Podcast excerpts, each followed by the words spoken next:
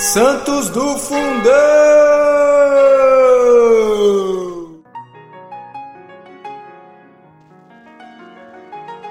Fala galera, tudo bem?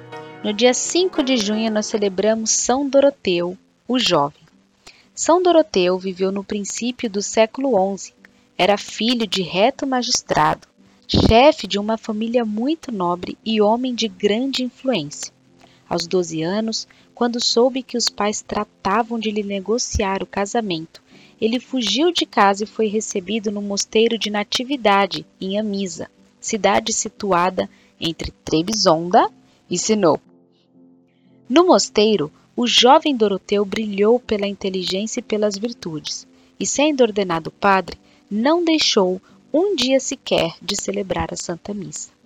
E quando rezava, um clarão sobrenatural envolvia-lhe o rosto.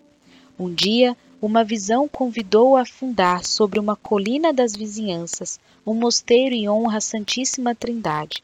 Com a ajuda de um único companheiro, que lhe deu o abade, ergueu ali mesmo e ali viveu até a sua morte, tendo recebido as mais insígnias graças. Antes de morrer, principiou a percorrer o mosteiro, indo de cela a cela suplicar o perdão dos irmãos.